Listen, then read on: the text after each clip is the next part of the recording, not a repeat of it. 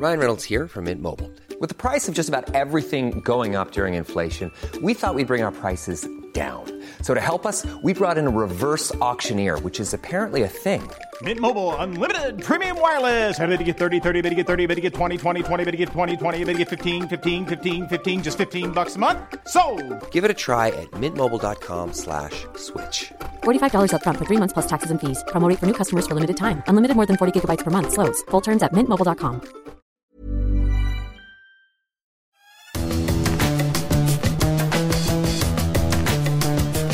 Salut les fous du volant Le calme est revenu dans les rues de Monaco où la sixième épreuve de la saison s'est achevée et votre podcast consacré à la Formule 1 va évidemment revenir sur ce rendez-vous franchement intéressant, grâce notamment au concours de la pluie, mais pas que.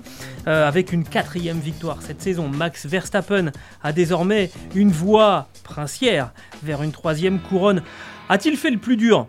Ben, on, on vous dira ce qu'on en pense avec euh, Stéphane euh, Vrignot qui a couvert ce, ce week-end. Il y a eu beaucoup de choses à dire quand même, Stéphane.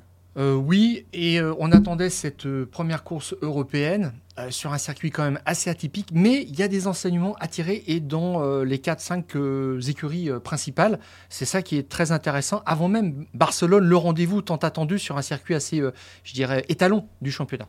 Alors, on va parler euh, aussi euh, bah, de Esteban Ocon, hein, qui était accompagné de double, deux doubles champions du monde sur euh, le podium avec euh, cette troisième place.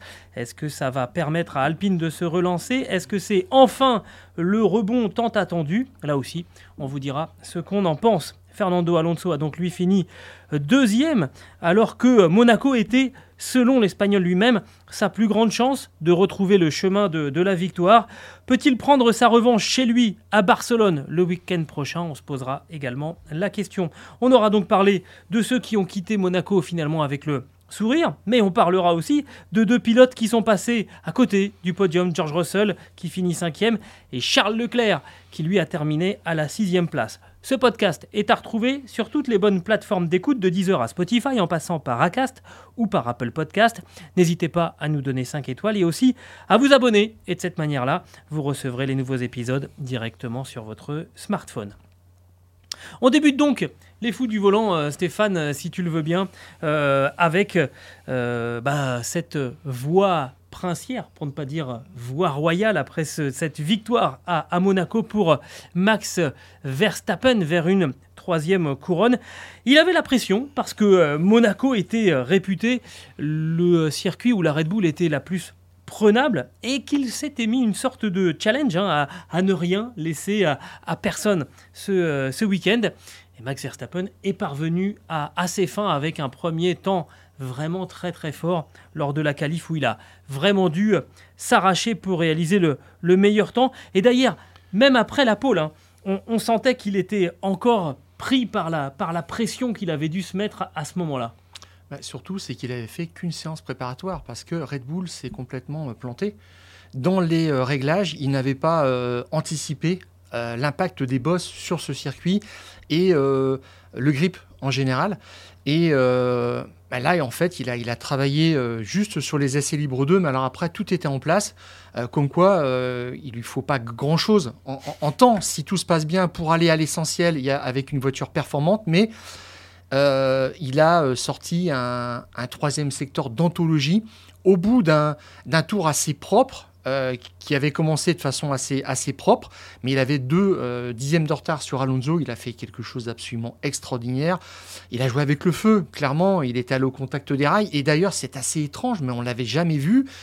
Euh, un pilote couper autant, raccourcir autant la dernière courbe, c'est quand même assez euh, étrange. Il était alors Il a fait de cette ligne droite 84 une vraie ligne droite en ouais, fait. pour 84 millièmes. Donc on se dit c'est à- c'est grâce à ça qu'il a réussi.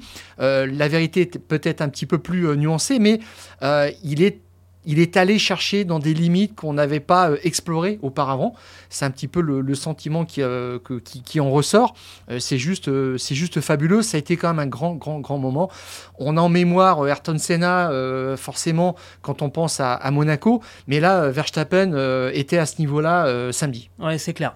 Ce dernier secteur, qu'il qu'il entame avec euh, deux dixièmes hein, de retard par rapport à, à Fernando Alonso est assez exceptionnel, il faut bien le, le reconnaître. Et le dimanche, ensuite, bah, ça a été du, du même acabit. hein. Il remporte ce Grand Prix avec 28 secondes d'avance Ouais. sur euh, Fernando euh, Alonso à la régulière. hein. Il n'y a, pas Ouais, eu de- alors, il y a pas eu de safety car. ce qui est marrant quand même, c'est qu'il a apprécié, il a redit qu'il avait apprécié cette victoire. On est loin quand même du Verstappen euh, qui n'avait pas encore gagné à Monaco, qui expliquait que gagner à Monaco ou en Hongrie, c'était pareil. Bah là, c'est pas tout à fait pareil quand même, et il savoure.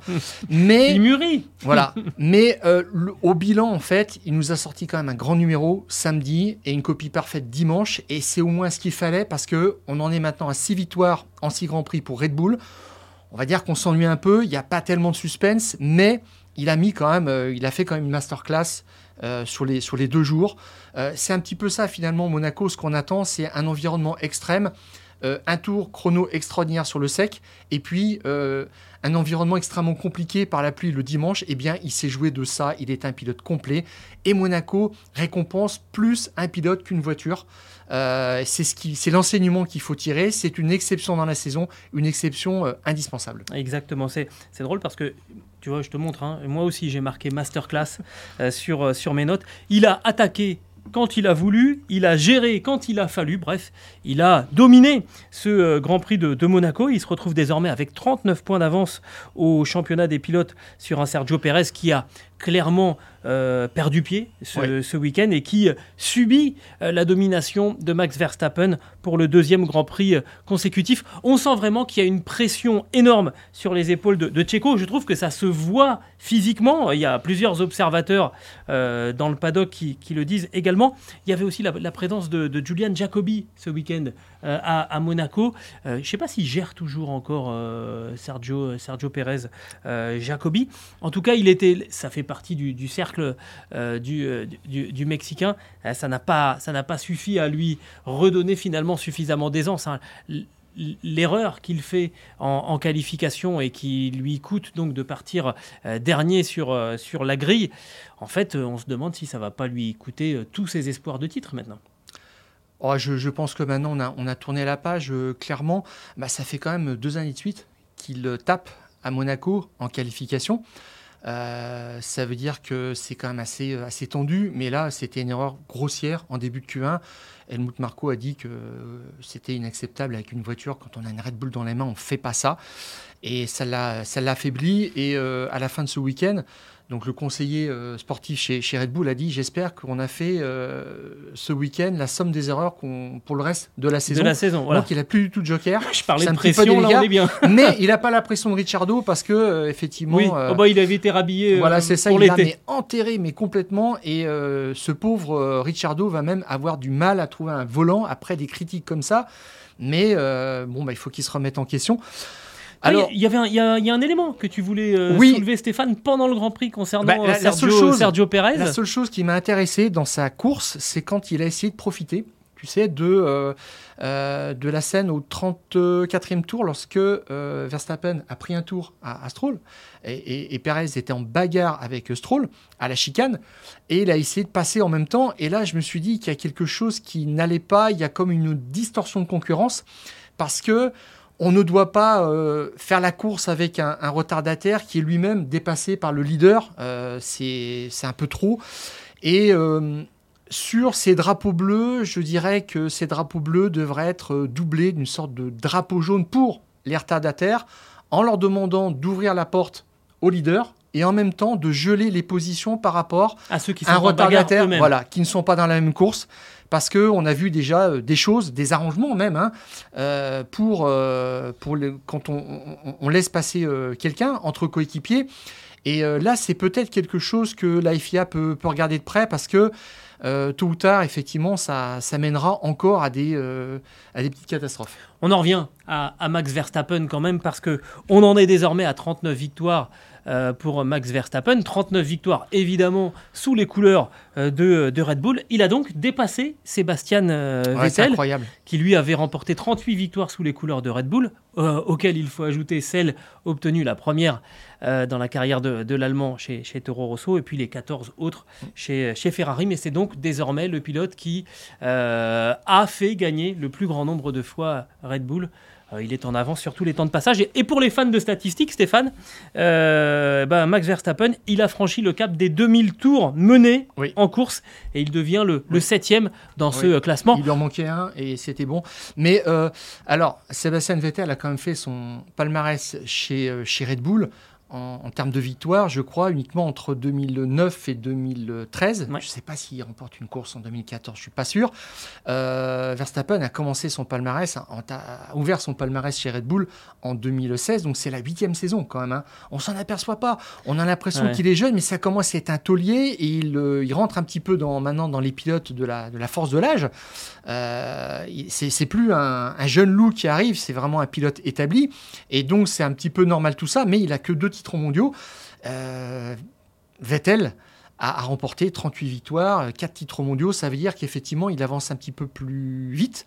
Euh, c'est un petit peu euh, euh, dommage pour le suspense, je dirais, mais euh, la F1 est une méritocratie et s'il doit encore gagner la plupart des grands prix d'ici la fin de la saison, écoute, Ce qui euh, paraît très probable. voilà, même. tout à fait, ce serait logique. Et puis, euh, on attendra que les autres réagissent. Alors, il y a une petite euh, chose aussi, que deux petites choses qu'ont euh, mentionné ce week-end les, les, les gens chez, chez Red Bull.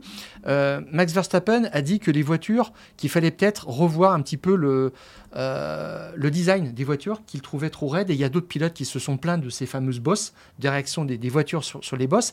Et puis, deuxième chose, et on en parlait euh, juste avant de la préparation dans, un épisode présent des Fous du Volant avec Jackie Eclart, euh, il faudrait peut-être revoir euh, le tracé même de Monaco. En tous les cas, c'est ce qu'a demandé euh, Christian Horner, le directeur d'équipe de Red Bull, qui a dit on ne peut pas continuer comme ça.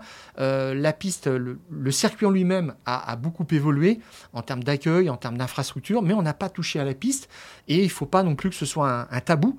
Et euh, je repensais justement ce week-end à ce que nous avait suggéré Jackie Eclart, ancien euh, ingénieur en Formule 1 de Jenson Button et de Kimi Raikkonen, qui nous disait ben, il faudrait peut-être repousser, enfin, ne supprimer cette euh, chicane à la sortie du tunnel et, euh, et repousser ce, ce point de freinage obligé euh, au virage du, du bureau de tabac.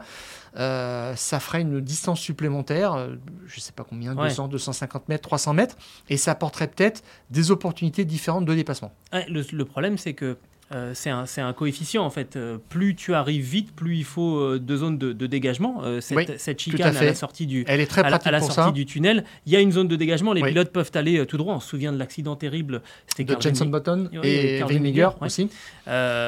Et, et- et là, si tu enlèves cette chicane, ça veut dire qu'il faut un dégagement encore plus grand. Et je Ouais, vois pas, je vois pas où on peut le mettre. Mais, mais c'est vrai qu'il faut y réfléchir Ouais. euh, et qu'il faut pas se donner de tabou. C'est un peu compliqué parce qu'il y a une rangée d'arbres effectivement Ouais, qui ouais. partagent cet échappatoire aujourd'hui de la piste. Bon, mais il y a Et qu'à à ma connaissance, on peut pas y toucher à ces armes d'ailleurs, et, et tant mieux. Euh, je, je confirme, il n'y avait pas eu de victoire pour Sébastien Vettel en 2014. J'ai vérifié pendant que, pendant que tu parlais. Euh, bah, on va répondre à la question. Euh, finalement, hein, euh, est-ce qu'il a fait le plus dur maintenant, euh, Max Verstappen, pour Il- un, vers un troisième titre Il, lui faudrait un coéquipier qui soit capable de le challenger. Ça n'est plus le cas, euh, clairement. Donc euh, là, il a la voie libre. Perez va redevenir un numéro 2 il- s'il ne l'était pas avant. Euh, crois qu'il y en donc a un l'affaire qui- est pliée. Je crois qu'il y en a un qui postule, vous allez voir, il y en a un qui tape l'incruste sur les, sur les photos de chez, chez Red Bull. On va en parler un petit peu plus tard dans ce, dans ce podcast. Bah, moi aussi, hein, je pense que clairement, il a fait, la- il a fait le plus dur parce que euh, c'est bien de résister euh, quelques, quelques grands prix. Ce qu'a fait, ce qu'a fait, c'est- c'est- ce qu'a fait Sergio Perez, c'est, c'est magnifique, mais c'est là qu'on voit quand même que pour tenir le choc au fur et à mesure des, des semaines, avec les grands prix euh, qui sont annulés, avec bah, voilà, tout, ce qui, tout ce qui change dans l'environnement d'un, d'un pilote d'un jour à l'autre, d'une semaine à l'autre, c'est quand même très très compliqué. Et oui, Max Verstappen a sans doute fait le plus dur vers une troisième couronne. On peut se tromper, hein, mais euh, quand même, ça paraît très très bien parti. Le deuxième sujet qu'on voulait évoquer aujourd'hui avec Stéphane Vrignot dans, dans Les Fous du Volant, euh, après ce Grand Prix de, Monaco, eh bien, c'est euh, Alpine. Alpine de nouveau sur le podium d'un Grand Prix. Euh, trois semaines après le gros coup de gueule euh, de Laurent Rossi à, Miami, qui avait notamment dénoncé, moi c'est ce qui m'avait le, plus marqué, hein, le manque de rigueur dans, cette équipe, le côté un petit peu euh, dilettante, eh bien euh, Esteban Ocon est monté sur le podium de ce Grand Prix de, Monaco, notamment grâce à une exceptionnelle prestation en, qualification. Ocon 11e en, en Q1, pas mal. Huitième en Q2, on se dit ça commence à être intéressant. Et puis donc quatrième temps en, Q3. Il va ensuite profiter de la pénalité euh, de euh, Charles Leclerc pour être promu à la troisième place sur la grille de départ, euh, place qu'il est parvenu à, conserver à l'issue de, cette course. on a le sentiment qu'il a franchi un cap. Esteban Ocon cette saison. Est-ce que c'est le départ de Fernando Alonso qui finalement a émancipé euh, euh, le, le, Normand, euh, ce qui se dit, c'est qu'il a redoublé d'efforts, redoublé de travail aussi depuis le, début de, la saison. Et, ça finit par, par payer, Stéphane. Ça commence à se voir maintenant. Bah, ça se voit effectivement dans, l'ambiance même chez, chez Alpine, qui a tourné la page, je pense, des années Alonso. Qui, qui était encore dans toutes les mémoires.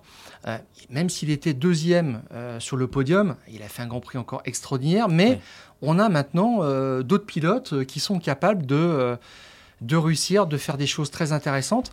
avec Pierre Gasly, ils ont marqué 21 points. Si je compte bien, c'est 18 points pour Aston Martin et une équipe, c'est deux pilotes. Et chez Aston Martin, ils ont Fernando Alonso, mais ils n'ont pas réellement de deuxième pilote. Ça veut dire que maintenant, on construit sur quelque chose de cohérent. Et là, ça va, je pense, mener à une émulation. En tous les cas, ça va décontracter un petit peu tout le monde parce que euh, Zafnauer avait été, euh, Otmar Zafnauer avait été ciblé indirectement par Laurent Rossi avant le Grand Prix Miami, qui avait euh, été un, un petit rebond euh, hmm. intéressant, encourageant pour, euh, pour l'équipe. Ils avaient fait 9e et 10e, je crois. les deux pilotes avaient marqué des points, c'était bien.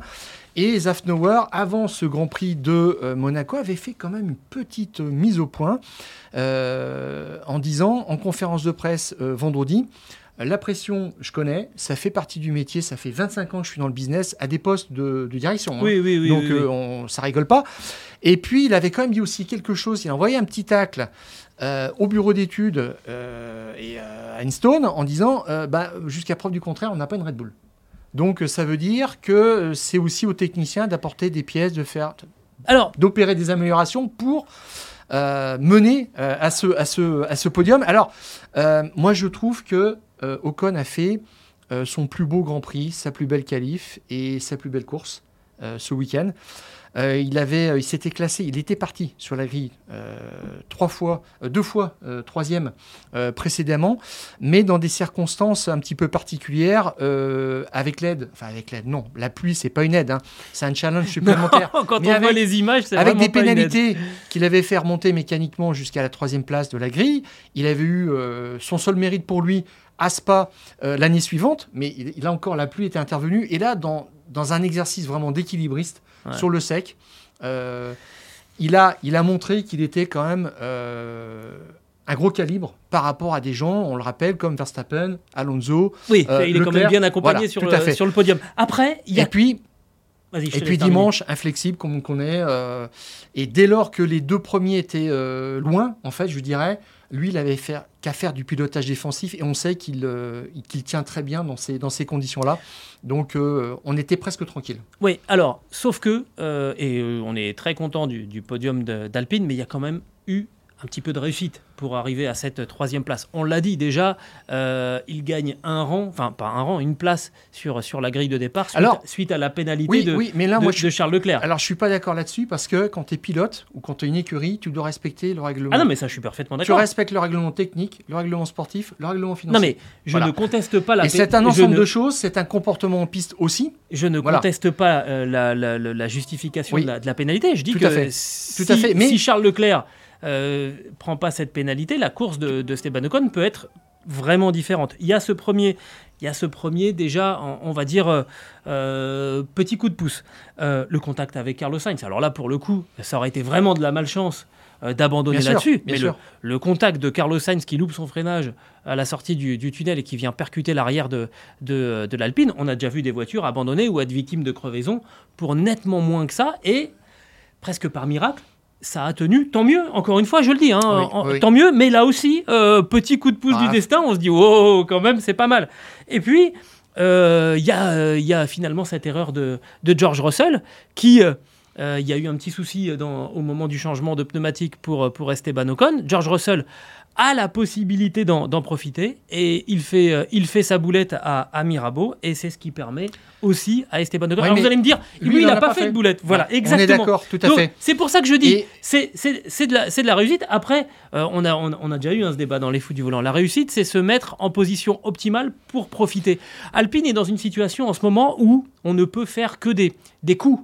euh, parce que la voiture n'est pas encore au niveau euh, de, de la Red Bull, évidemment, pas encore au niveau de, euh, de, de, de l'Aston Martin et, et non plus de, de, celle de, de, de la Mercedes. Mais, mais je, je te redis, moi, je trouve qu'il a fait son plus beau Grand Prix. Il en a je- remporté un Je en suis. Hongrie Je suis d'accord. en 2021 sur quand même un énorme euh, carton euh, signé Au premier Bottas. virage. On s'en souvient. euh, Au premier de, virage. De, de Bottas. Et puis aussi dans des circonstances vraiment euh, où il y a eu euh, plusieurs abandons à Sakir en 2020 où il termine deuxième. Et là, il n'y a rien à dire. Oui, il le encore Monaco. sur son pilotage. C'est Monaco. Et, et comme, et comme tu le dis, euh, la, la boulette de, de, de Russell, elle prouve bien, et on a vu, Sainz aussi est, est- est- est parti à la faute. On va pas compter ceux qui se sont, qui sont fait euh, mettre hors jeu euh, pendant, ce, pendant ce Grand Prix, mais clairement, lui a tenu avec la pression, euh, c'est vrai. Et ce podium fait, fait du bien. Et alors, ce qui est d'autant plus important, Stéphane, c'est que c'est la 50e épreuve disputée par cette équipe sous l'appellation Alpine. Rappelle-toi, Elle plane, c'était 100 Grands Prix. On est donc à la moitié du, euh, parcours. Quelque part, euh, aller piocher un podium juste à ce moment-là, je trouve que c'est assez symbolique. Euh, oui, oui, oui. Eh ben, C'était en plus le- l'endroit tout désigné pour ça, parce que on va voir ce qui va se passer à, à Montmélo, mais ça va être peut-être un dur retour à l'arrêté pour se battre pour une quatrième ligne. Euh, et puis des places de 7 et 8 euh, à l'arrivée, mais ce qui sera encore une fois euh, très bien, parce que dans une logique de progression, je, rappelle-toi les, les- premiers mots de, d'Esteban Ocon à l'arrivée quand David Coutard l'interroge. Il dit c'est la, la- petite, la petite araignée qui, qui monte, qui monte, qui monte, qui grimpe sur le podium. C'est un petit peu ça, c'est-à-dire qu'on grappille, on grappille, on progresse et on arrive. On arrive progressivement. C'est pas un, un bond spontané comme l'a fait euh, Aston Martin, mais on sait maintenant, je pense, où on, en est chez Alpine. Et lui, il a dit ça, c'est bien. Et puis. euh, euh, maintenant, c'est émulation. hein. Franchement, avec Gasly, qui est sorti assez frustré de, du plan de course de- d'Alpine, de, ce qu'on lui a proposé, c'est vrai. Euh, globalement, parce qu'Alpine s'est euh, arrêté un petit peu, l'a l'a arrêté euh, trop tard, donc c'est un petit peu tout gâché pour lui. Mais bon, bah maintenant, Trop il y a tard plus ou trop tôt, en fait. Oui. On, était, on était un peu entre, entre, entre deux eaux là, chez, chez Alpine. Mais effectivement, il y a, il y a quelque chose de mieux. Et alors, c'est d'autant plus intéressant que finalement, Alpine a amené euh, à Monaco les évolutions qui étaient prévues à l'origine pour Imola. On sait que ce Grand Prix a été, a été annulé. Euh, Il y a un nombre d'améliorations sur, sur, sur l'Alpine ce week-end euh, qui est assez euh, impressionnant euh, avec euh, le- le- l'ensemble aileron arrière et, euh, et rear beam, le, le beam, le, le- le beam wing, pardon, euh, ça va de pair. hein, c'est c'est l'aéro, c'est l'aéro de euh, du, du train arrière. Nouvelle suspension euh, à l'avant, euh, nouvelle euh, étrave sur sur le plancher et, euh, et des nouveaux et des nouveaux flancs. C'est passé un petit peu un petit peu sous, sous les radars, mais n'empêche que cette auto, elle a beaucoup évolué. C'est quand même pas facile. Ça aussi, euh, ça explique aussi éventuellement les difficultés de Pierre Gasly. Pierre Gasly, il découvre une équipe, il découvre une voiture Oui. qui évolue. Euh, bon, faut, faut réussir à, à- à retrouver ses marques dans ce, dans Alors, ce contexte. Il n'est pas très, il n'était pas très à l'aise d'ailleurs aux, aux essais parce qu'il il encaisse quand même une demi-seconde euh, de, de- d'Esteban Ocon. Mais il, était, il, était, il a fait un super week-end. hein, Ouais, et je, regarde sa, sa stratégie. Alors, effectivement, ils l'ont arrêté au 47e tour d'une façon un petit peu étrange. C'est bien dans une fenêtre de, pour une utilisation des pneus durs pour, pour démarrer, mais la pluie arrivait. C'est assez étrange. Et c'est là qu'il il a fallu qu'il rentre 7 tours plus tard pour des pneus, euh, des pneus pluie, ce qui l'a fait pester. Bon. Mais euh, Pierre Gasly signe quand même le troisième temps euh, en course, ce qu'il euh, ce qu'il faut noter, ce qui, est, ce qui est pas mal du tout. C'est un très très bon point pour Alpine, ça. Oui. Pour Pierre Gasly, évidemment, mais pour Alpine surtout. Tout, euh, tout à fait. Et, euh, mais je pense maintenant qu'il va falloir euh, se pencher un petit peu sur ce qui se passe pour lui à bord de cette voiture parce que ça fait quand même plusieurs grands prix qu'il il dit que globalement il trouve pas le grip quoi, Hmm. tout simplement. Ça sera, ça sera probablement le chantier principal. Alors quand on vous dit qu'il trouve pas le grip, ça veut dire que il n'arrive pas à faire chauffer correctement les pneus et les amener dans la bonne fenêtre de, de température ou garder, euh, préserver la voiture dans cette fenêtre. Le- en fait, c'est le prochain chantier de- des hommes de, Laurent Rossi pour vraiment euh, passer de l'équipe, je le disais, qui pour l'instant cherche à faire des coups, à une équipe qui régulièrement va aller chercher des top 5, des top 3, euh, des podiums, hein, pour, être, euh, pour être clair, pour respecter euh, El. Bah, tout à fait. Et tu vois, tu parlais d'Alonso. Alonso, c'était, il était à l'origine du dernier euh, gros coup euh, de- d'Alpine euh, au Qatar en, Ouais. en 2021. Euh, c'était ils avaient marqué les 15 points d'Alonso pour la, la troisième place et les 10 points de, de- d'Ocon. Donc ça faisait 25 points. Donc ça faisait un an et demi qu'il n'avait pas fait un, un tel tir groupé. Bon, bah, c'est intéressant, c'est l'histoire qui reprend et c'est Alonso. Et j'espère vraiment, vraiment que maintenant, on va nous plus à avoir cette nostalgie de- d'Alonso. Il faut avancer. Bah justement, euh, on évoquait euh, le cas euh, du pilote espagnol. On va parler de, Fernando Alonso. Et rarement un, second aura pris autant la lumière que Fernand ce week-end à, Monaco. Il s'est incliné pour 80 millième, quelque chose comme ça, en, en- en qualification. 84. Ouais, Oui. c'est rien. Un, un combat exceptionnel face à Max Verstappen euh, lors de, lors de la qualification. Exceptionnel. Et c'est là où on sent qu'il a euh, exploité toute la quintessence de sa voiture, qu'il ne pouvait pas faire mieux. Euh, L'organisation, par rapport aux data, là, a découpé le, le circuit, là, nous a fourni une track domination en, en, en 10 euh, portions de, de circuit. Eh bien, il y en a 5 où Verstappen a dominé et 5 où euh, Alonso a dominé. Et c'est une forme d'alternance qu'on voit. Donc ça veut dire que Alonso n'avait pas tout mis sur les deux premiers secteurs et s'est écroulé dans le troisième parce que Verstappen est allé chercher deux dixièmes qui lui manquaient dans ce troisième secteur, mais qu'il avait fait quelque chose d'équilibré, qu'il était au maximum des possibilités de sa voiture. Ça veut dire qu'à presque 42 ans, c'est juste fabuleux. Et je, regardais, bon, deuxième en qualif, deuxième euh, en course. Euh, moi, je me souvenais d'une victoire de Nigel Mansell dans l'ère moderne, on va dire en 94, il avait juste 41 ans. Euh, Alonso va sur ses 42 ans. Euh, bon, il y avait Jack Brabham qui avait gagné, mais dans un temps un petit peu plus ancien. Euh, en 1970, en Afrique du Sud, j'ai vu, il avait presque 44 ans. Et là, maintenant, on se prend à rêver. hein. On, se dit, chez Aston Martin, on a signé le deal avec Honda. On dit, bah, en 2026, avec Fernando et le moteur Honda, on sera bien. Bon. On attend de voir, c'est dans trois ans, mais en tous les cas, ils ont réussi un joli coup là aussi. Ils préparent l'avenir. Il y a des bonnes choses qui se, qui s'annoncent. Et Lawrence Stroll a quand même compris, donc le boss, le patron de l'écurie, qu'il fallait avoir un moteur d'usine. C'était impératif. Et ça, je crois que Zach Brown ne l'a pas bien compris chez McLaren. Et deuxième chose, quand même, c'est que là, ce moteur Mercedes qui s'en va de chez Aston Martin, indirectement, c'est une perte d'influence aussi. Déjà, on l'avait vu en termes de résultats, mais une perte d'influence au plan politique pour euh, Toto Wolff parce que ça fait un vote de moins quand on décide euh, d'une nouvelle mesure en Formule 1. Eh bien, on sait que les écuries clientes s'alignent sur leurs fournisseurs de moteurs. Bon, voilà, c'est la conséquence. Donc, c'est en train de. Il y a des choses quand même qui bougent. hein.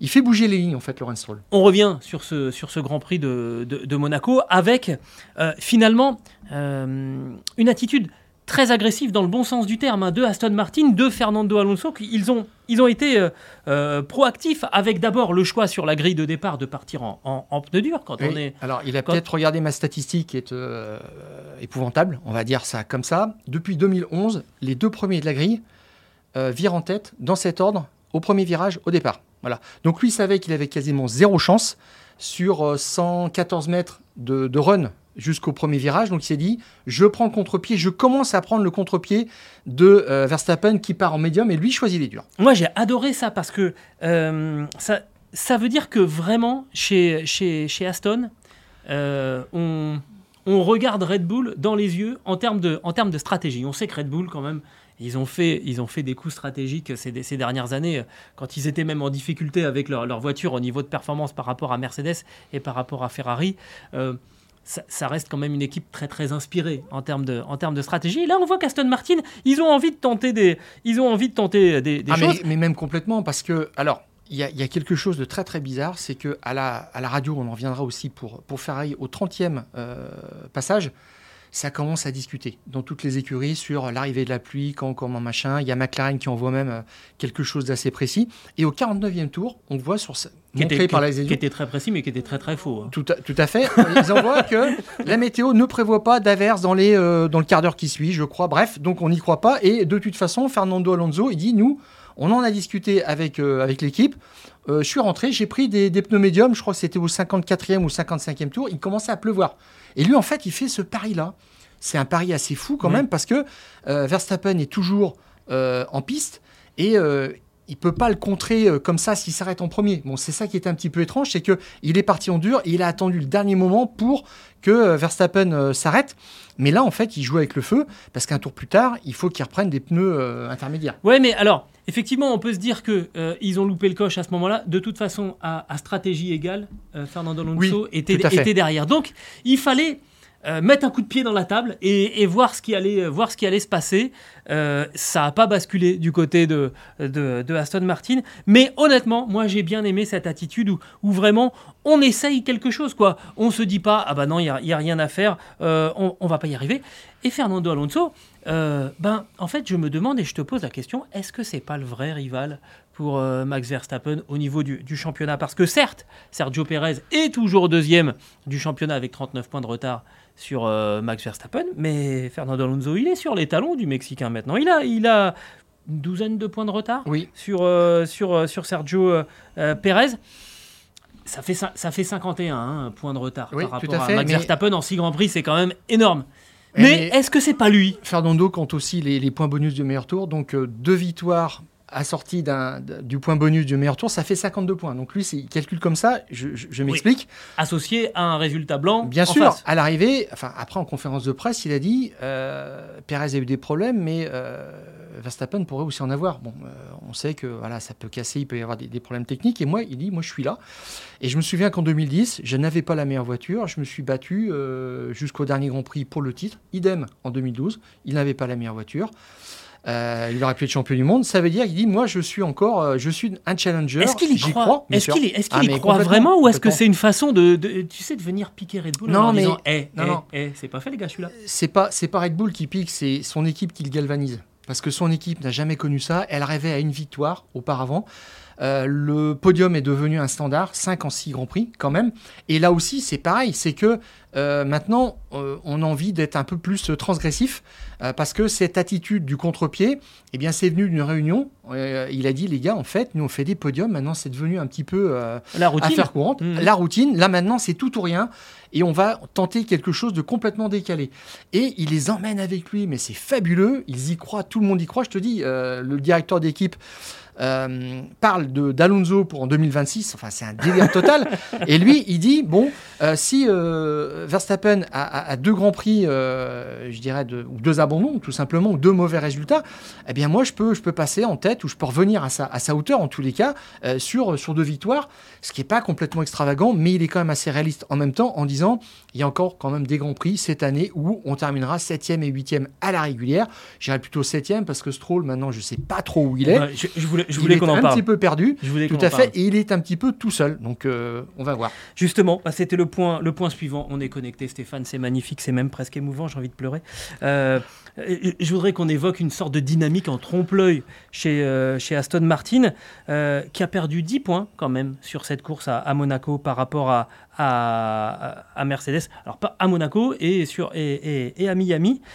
Et il n'y a plus qu'un point d'avance au classement des constructeurs pour Aston Martin sur, euh, sur Mercedes qui a elle aussi amené euh, les évolutions, euh, évidemment, hein, énorme évolution sur, sur la Mercedes à, à, à Monaco, parce qu'il n'y a qu'une voiture en fait. Euh, ça fait trois fois à Monaco, en six courses, qu'une seule des deux Ast- Aston ne marque, ne marque des points. À chaque fois, c'est évidemment Fernando. Euh, une seule voiture qui marque des points, c'est arrivé une fois pour, euh, pour Mercedes, et c'est arrivé une seule fois aussi pour Red Bull, sur ce Grand Prix euh, précisément avec la 16e place de, de, de Sergio Pérez. En fait, Stroll, pour résumer, Stroll, c'est à la fois la force et la faiblesse de, de Aston Martin. Laurence Stroll, c'est la force euh, de, de, Aston Martin. Et Lance Stroll, c'est euh, la faiblesse. On, on- le sent euh, finalement de plus en plus perdu. C'est-à-dire que plus l'Aston Martin avance vite, plus Stroll euh, a du mal à, suivre. Euh, il a été battu euh, pour la sixième fois en six séances de qualification par Alonso.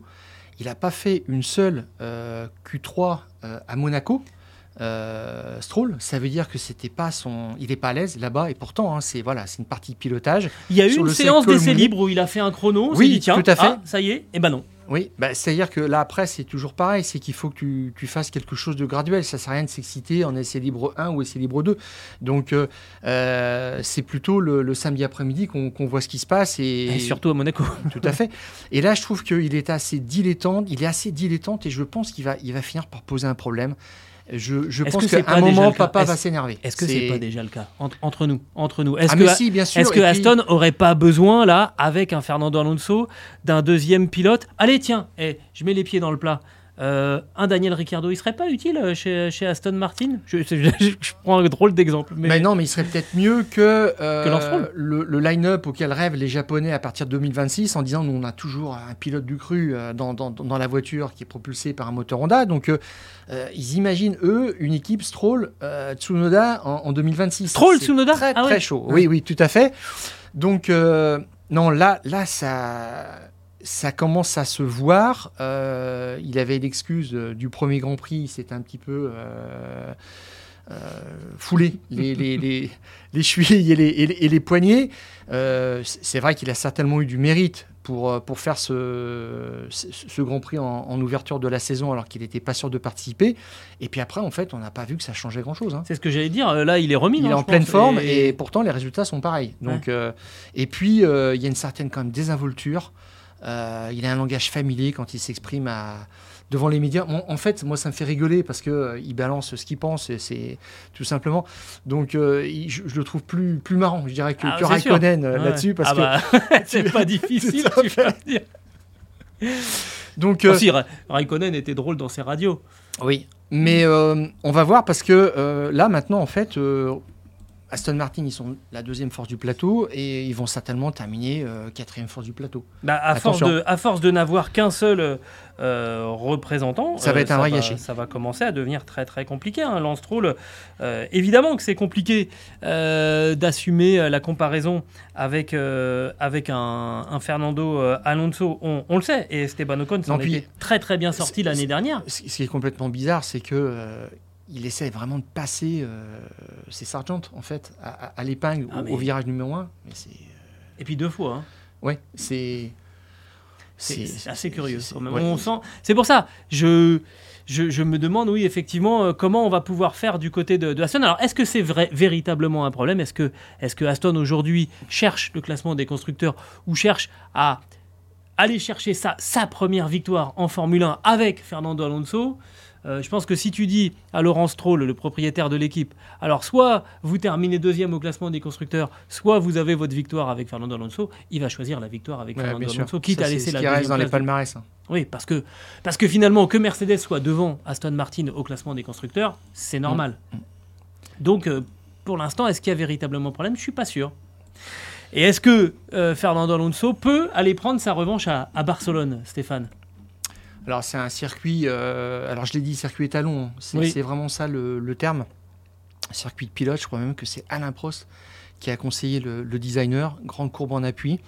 Euh, ils ont levé cette fameuse chicane là, qui était euh, une Oui. balafre sur, le circuit euh, dans le dernier virage. Donc ça c'est quand même assez sympa et ça va passer euh, plus vite. Ça veut dire que c'est une chance de plus de la, pour la Red Bull de, de s'exprimer Oui, sur euh, les longs virages en, en appui, sur la vitesse de pointe, sur le DRS. Elle va retrouver toutes, toutes ses forces. Et, et puis Verstappen, je pense, va, va continuer de dominer le coup de la portière. Et dans tout ça, derrière, bah, ça va être une belle lutte euh, pour euh, la deuxième ou la troisième place entre euh, bah, Aston Martin, Ferrari, Mercedes. Mercedes qui est passé devant Ferrari maintenant. Mais je, ne vois pas. déjà, si- Alonso est sur le podium, ça sera, ça sera une fête. Dix ans après sa victoire à, à, Montmelo, ça sera assez formidable. Et je, je pense qu'il faudrait quand même un, un événement exceptionnel pour que Alonso gagne. On est, on est bien d'accord. On va évoquer maintenant euh, le sort de, de deux pilotes qui euh, ont quitté euh, Monaco. Alors, je suis pas sûr que Charles Leclerc ait déjà quitté Monaco, vu qu'il est monégasque, il a, dû s'octroyer quand même quelques, jours de repos avant d'aller à, Barcelone. Mais on va parler de Charles Leclerc et de, George Russell, qui tour à tour ont manqué finalement l'occasion de rejoindre Max Verstappen et Fernando Alonso sur le podium de ce Grand Prix de, Monaco. Euh, on peut commencer par Charles Leclerc. Charles Leclerc qui était troisième sur, euh, à l'issue de la séance des, des qualifications, troisième chrono à un tout petit peu plus d'un dixième hein, par rapport à, Euh, oui. à, à Max Verstappen. C'était, c'était une, une, une qualification 106 millième, ouais, c'est fabuleux quand assez même. exceptionnelle Ouais. et qui ensuite va prendre donc une pénalité euh, bah, pour avoir gêné Lando Norris dans le tour de, de qualification. Il m'a fait une drôle d'impression, Charles Leclerc, ce, ce week-end et surtout à partir de, la- qualification, un, un brin fataliste. euh, comme si cette troisième place, eh ben, il s'était dit bon bah ça y est, c'est euh, euh, perdu, un petit peu en, dedans, moi, il me donne le sentiment en fait d'avoir déjà fait son deuil de cette euh, SF euh, 23, euh, de- de- d'en avoir fait le tour euh, et de savoir que cette euh, monoplace est devenue sa limite cette saison, qu'il ne pourra pas aller évidemment chercher, chercher le titre, mais euh, Ah voilà, oui. ça y est. Pour Il moi, a- il est déjà passé, euh, passé à autre chose. Il, est, il a 42 points au championnat. euh, Verstappen en a 144. Il est euh, septième du championnat. Donc là, il a plus d'ambition, sinon d'essayer de signer quand même une victoire. C'est redevenu un peu son, son objectif. C'est vrai. Et moi, j'ai trouvé un petit peu son, sa communication pas, pas très. euh, je, je trouvais que ça sonnait faux, un petit peu ce qu'il a dit à la fin, parce que euh, ils sont passés à côté de quelque chose en termes de, de stratégie. On les attendait un petit peu parce que ça avait été le premier couac l'année dernière. L'année dernière, oui, la Avec la stratégie gestion, de Ferrari euh, à Monaco, ça avait Mattia été quand même Binotto. assez Et moi, moi, ce que je vois quand euh, on nous annonce en fait le, les, les- les types de pneus, ben, je me dis, mais euh, Ferrari a mis ce- tous ses œufs dans le même panier. Euh, les deux pilotes vont partir euh, en pneus durs. Et euh, chez euh, Mercedes, on a euh, réparti les, risques. Hamilton est en médium, Russell en dur. Même chose pour Ocon et Gasly chez, chez Alpine, médium et dur. Et même chose aussi, j'ajoute, hein, chez McLaren, alors qu'ils ne visaient pas la victoire ou le podium, mais ils avaient la même euh, réaction. hein. Euh, Norris en médium, Piastri en dur. Ça veut dire que eux, ils avaient pris euh, en compte le fait que il pouvait pleuvoir et que une safety car pouvait intervenir à tout moment. Et là, il faut, deux jokers ou il faut deux cartes à abattre ou une en tous les cas sur, les deux en fonction de la situation qui se présente.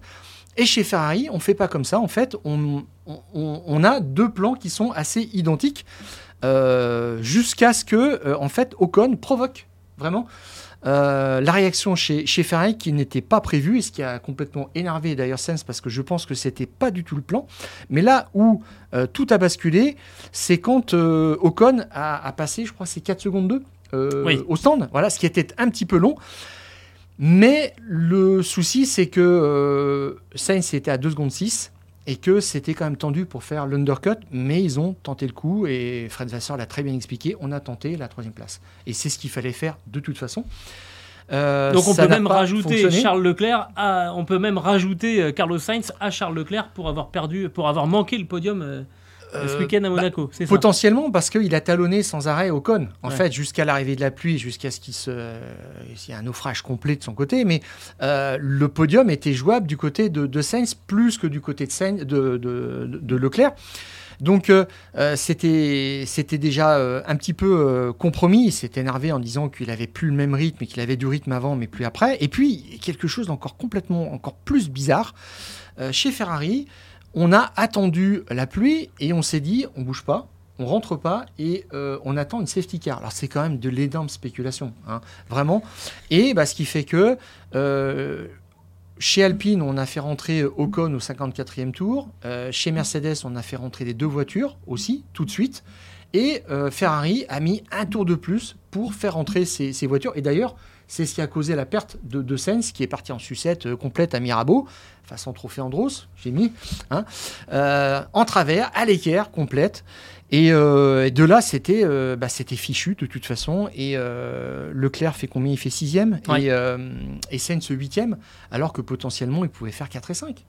Bon, donc c'est c'est vraiment une occasion ratée. Et dans tout ça, en fait, Leclerc a dit bon bah nous, en termes de, de stratégie, aucun regret. Voilà, parce qu'on est dans la gouvernance euh, Fred Vasseur, que là, il peut pas se permettre de rouer dans les brancards, ce qu'il ne faisait pas vraiment avant, mais il, Non. il Non, il a exprimait sa il- frustration. Ouais. Mais là, euh, pour lui, euh, il y avait une sorte de, fatalisme. Hmm. Comme tu as dit, effectivement, c'est pas de ça. chance, mais c'est ça. J'ai pas, pas senti en fait quelqu'un qui se contrôlait, qui ne voulait, qui, qui faisait du, du, du corporate quoi, qui ne voulait pas euh, contredire son, son, son équipe, en tout cas déjuger son, son équipe. Il m'a fait une- m'a donné un sentiment que pff, de toute façon ouais bon oui alors moi même je serais allé chercher le podium bon et alors? Euh, voilà on sent que ce qu'il veut c'est gagner à Monaco et que s'il n'y a pas de victoire et ben bon on verra on, on verra la fois d'après. Euh, c'est ça ça m'a un petit peu un petit peu surpris. C'est un garçon qui d'habitude a, a beaucoup de a beaucoup de niaque et là je l'ai senti un petit peu un petit peu émoussé un petit peu euh, euh, un petit peu déçu euh, moins combatif. Alors on remettra sans doute les compteurs à zéro euh, du côté de de, de Barcelone où il a quelques Oui, puis- quelques fantômes à, à liquider. Oui, il était coincé derrière, derrière Ouais, Hamilton, il n'a rien pu faire. c'est une course ça a été une course hyper frustrante en fait Euh, oui, euh, mais à Barcelone, là, c'est pareil. C'est là où on va voir vraiment. Et le gros risque, c'est que euh, Mercedes passe devant sur la piste à la régulière. Franchement, euh, Ferrari ils sont quatrième au championnat constructeur. Ils voient de plus en plus s'éloigner la, la deuxième place. Ouais. Il y a de la marge par rapport à Alpine mais attention Oui, mais Mercedes s'éloigne. euh, ils vont se retrouver dans une sorte de no man's land là Complètement, complètement. Et euh, c'est pas du tout le, le plan. Et euh, là maintenant, il va, il va, on va quand même finir par décréter l'é- l'état d'urgence, je pense.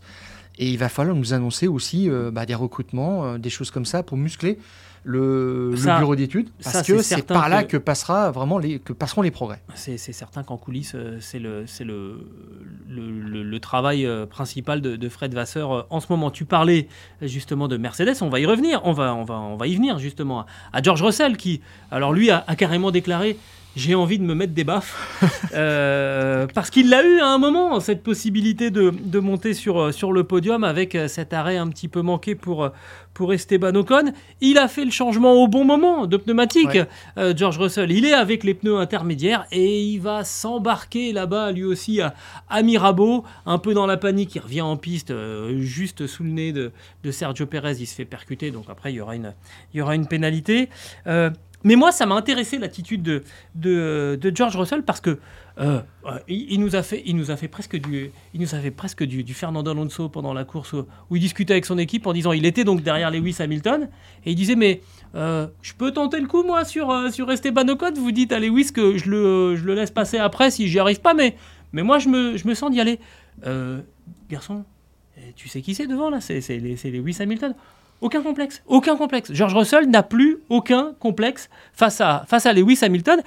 Et je trouve que c'est une situation un petit peu spéciale euh, pour Mercedes par rapport aux, aux rivaux euh, directs. Chez Red Bull, Sergio Perez, bon, c'est même plus qu'il y a un complexe par rapport à Verstappen. Euh, il est en terre inconnue. euh, il est en terre inconnue. Il faut, lui envoyer, y l'émission de, France Télé. Il est, plus chez lui, Sergio Perez, chez Red Bull. Chez Ferrari, tu sens quand même que Carlos Sainz a une sorte euh, de de petits complexes par rapport à, à, à- à Charles Leclerc, qui est, qui est chez lui, chez, chez Ferrari. Mais alors, chez Mercedes, il n'y a pas de problème. George Russell euh, voulait pas dire à Lewis de me laisser passer? Et c'est, je trouve que ça en dit long. Et tu vois le week-end de George Russell, pardon, je termine là-dessus parce que Oui. tout à l'heure, tu m'as dit, ça sert à rien de s'énerver euh, sur, euh, sur, sur une séance d'essai libre. Eh ben, regarde le week-end de George Russell. FP1, 15e. On rappelle que Mercedes débarquait à Monaco avec euh, bah, d'énormes évolutions, hein, euh, suspension, ponton, euh, une Quasiment voiture une version B. oui, une- Ouais. oui, presque une version B effectivement de cette, de cette voiture, avec deux, deux directions de réglage, une pour Lewis Hamilton, une pour George Russell. Manifestement, celle de George Russell marchait moins bien. Donc, première séance d'essai libre, 15e. Deuxième séance d'essai libre, 12e. On peut dire que c'est un vendredi un peu compliqué quand même pour l'anglais. Pas d'affolement, FP3. Troisième séance d'essai libre, donc 11e temps. Là, on dit, tiens, ça commence à, venir. Qualif, 8e. Et encore, euh, un, peu, un peu frustré. Et en course, donc, il termine à la cinquième place en ayant envie de se mettre des baffes parce qu'il a manqué le, le podium. Bah, ça, si c'est pas un week-end bien construit, excuse-moi, je sais pas ce que c'est. Ouais, alors, on verra encore une fois à, à Barcelone. il a eu beaucoup de mal quand même avec cette voiture. Il n'était pas du tout à l'aise. Elle rebondissait beaucoup. Il a, il a fait beaucoup de commentaires là-dessus lors des essais. Euh, Hamilton, bizarrement, était content de, euh, sa voiture parce qu'en en fait, à, Monaco, c'était ça aussi un petit peu le problème de, Mercedes, c'est que il fallait donner du confort aux pilotes avant de la performance et essayer de régler la voiture pour euh, passer le cut en Q2 puis en Q3. Et puis après, tu, tu, fais comme tu veux et il te faut aussi une bonne voiture pour 78 tours parce que si tu la règles, je dirais très pointu, pour la qualif, tu sais que ça ne marchera pas pour 78 tours. Et c'est un petit peu ce qui s'est passé pour Hamilton, où il était vraiment, il est passé, mais il a traversé la qualif comme un survivant. il, a, il a passé le cut, mais de justesse, de Q1 en Q2, puis de Q2 en Q3. Euh, euh, et, Russell qui se retrouve euh, à, cette position-là de jouer le podium aussi, mais c'est quasiment un miracle. On va voir ce qu'il en sera réellement à Montmélo. Je, trouve que les circonstances monégasques ont caché un petit peu, ont masqué euh, un petit peu l'état de cette voiture, dont on ne sait pas encore si elle est un vrai pas en avant, parce qu'Hamilton a parlé de l'effort consenti par tout le monde, parce qu'il fallait euh, les gratifier de, toutes ces, pièces apportées. Mais après, en termes de perfo, euh, Toto Wolf paraît beaucoup plus mesuré par rapport à ça, et c'est mon mélo qui va donner vraiment le verdict. Euh, de ce point de vue-là, euh, efficience aéro, tenue de route dans les, dans les grandes courbes rapides et puis usure des pneumatiques. Oui, alors en fait, euh, il y a effectivement une quête de, de, performance. C'est de la Formule 1, évidemment, tout passe par, par la performance. Mais je crois que le, le, premier chantier chez, chez Mercedes, c'est de retrouver de la cohérence, en fait, dans cette, dans cette voiture où la version sans ponton, finalement, était totalement instable les ingénieurs ont quand même euh, quelques, quelques prérequis. On sait que si on bascule un peu l'auto sur l'avant, elle va avoir telle réaction. Si on durcit un peu les suspensions, elle va avoir euh, telle réaction. Et parfois, euh, cette Mercedes avait des réactions totalement inexplicables, y compris pour, pour les ingénieurs. C'est ça, surtout, qu'ils ont voulu enlever avec cette, avec cette version B de, de, de la Mercedes à partir de là, oui, on peut ensuite bâtir de, euh, de la performance. Mais je te dis, moi, ce qui m'a vraiment épaté, c'est euh, ce George Russell qui, euh, qui finalement ben, a joué, a joué crânement sa chance. Le, deal, il propose quand même à la radio, la, ficelle est grosse, parce que s'il passe ah, au con... Euh, bah, il laisse. Bah non, il va pas rendre la Hamilton est coincé, c'est tout. Alors il faut. Et d'ailleurs, on lui a dit, son tour. On lui a dit non, on va, on va, rester comme ça. non mais que, je trouve que de dire ça à la radio, ça en dit quand même très très long sur. Euh, je veux pas parler d'inversion du rapport de force au sein de chez, chez, Mercedes entre Lewis Hamilton et hein, George Russell, mais il y a une tendance de fond. et on sent à Lewis Hamilton, euh, il y avait beaucoup de il y avait beaucoup de, l'entourage de Lewis Hamilton. Il y a beaucoup d'entourage de Lewis Hamilton, Grand Prix après Grand Prix. Euh, on sent qu'il a besoin, euh, il a besoin d'être entouré, il a besoin d'être euh, d'être cajolé en ce moment, d'attirer aussi peut-être un petit peu plus les médias vers lui, parce que bah, petit à petit, les caméras, elles se tournent de l'autre côté du, garage en se disant, il se passe peut-être quelque chose avec, avec George Russell. À suivre, mais il a loupé le podium, clairement, du côté de, de, Monaco. Il a envie de se donner des baffes. Ça aussi, je trouve que c'est génial parce que dans la communication, euh, il y, a quelque chose de vrai, quoi. Un pilote qui descend de la voiture et qui dit Oh là là, j'ai envie de m'éclater la tête contre les murs. Ça parle, enfin, voilà. Il y a, comme ça des, pilotes qui sont, qui sont vrais. Et on verra ce que, ce que ça donnera effectivement à, Barcelone pour, pour George Russell. Mais moi, j'ai bien aimé son, son, attitude, même si évidemment, euh, il aurait préféré, lui, terminer sur le podium. Je crois qu'on a dit pas mal de choses. On pourrait, on pourrait élargir. Hein. Il, y avait, il, y avait, il y avait tellement de choses à dire sur ce, sur ce Grand Prix de, Monaco. Oh, je crois que ce qui nous attend du côté de, Barcelone, ça va aussi être très très instructif parce que Monaco, on l'a dit, hein, c'est totalement atypique. Barcelone, on va commencer à avoir euh, vraiment une vraie radiographie maintenant euh, de, l'état des forces euh, en, en présence avec bah, des grands, grands favoris Red Bulliens. Mais là aussi, on va voir si Perez se remet de, son chaos monégasque. Et puis, euh, on va voir un peu où en est Mercedes par rapport à, Aston Martin et, et, Ferrari et Alpine. Euh, il va y avoir plein de choses à surveiller. Stéphane, c'est toi aussi qui es sur le pont ce week-end? Non. Non. Ce sera. Repos? Oui, tout à fait. Julien, Julien Pereira. Qui suivra ça de, près. Donc évidemment à suivre hein, sur le site eurosport.fr. Et puis bah nous on en reparle la semaine prochaine dans les fous du, volant. Je vais te faire une petite infidélité mon cher, ah. mon cher Stéphane parce que bah oui il y aura le week-end prochain, il y a pendant le Grand Prix de Catalogne le pesage des, des 24 heures du Mans et je serais plutôt place de la République euh, au Mans. Je te comprends. Avec un œil sur le, sur le circuit de, Catalogne. Je passerai vous faire un petit coucou euh, pendant les fous du volant la semaine prochaine. Oui, eh ben écoute, euh, ça va être le grand événement, vraiment un centenaire qu'on attend qui va être fantastique. On va suivre ça de façon intense sur les, sur les antennes d'Eurosport. ça va vraiment être énorme. Ouais, je, je confirme. Donc on se retrouve la semaine prochaine pour euh, le euh, fou du volant post-Grand Prix de, Catalogne. Euh, D'Espagne. D'Espagne, oui, pardon. Et puis bah, d'ici là... On coupe le contact.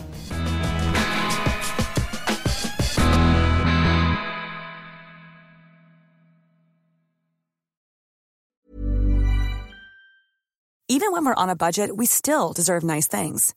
Quince is a place to scoop up stunning high-end goods for 50 to 80% less than similar brands. They have buttery soft cashmere sweaters starting at $50, luxurious Italian leather bags, and so much more. Plus, Quince only works with factories that use safe, ethical, and responsible manufacturing.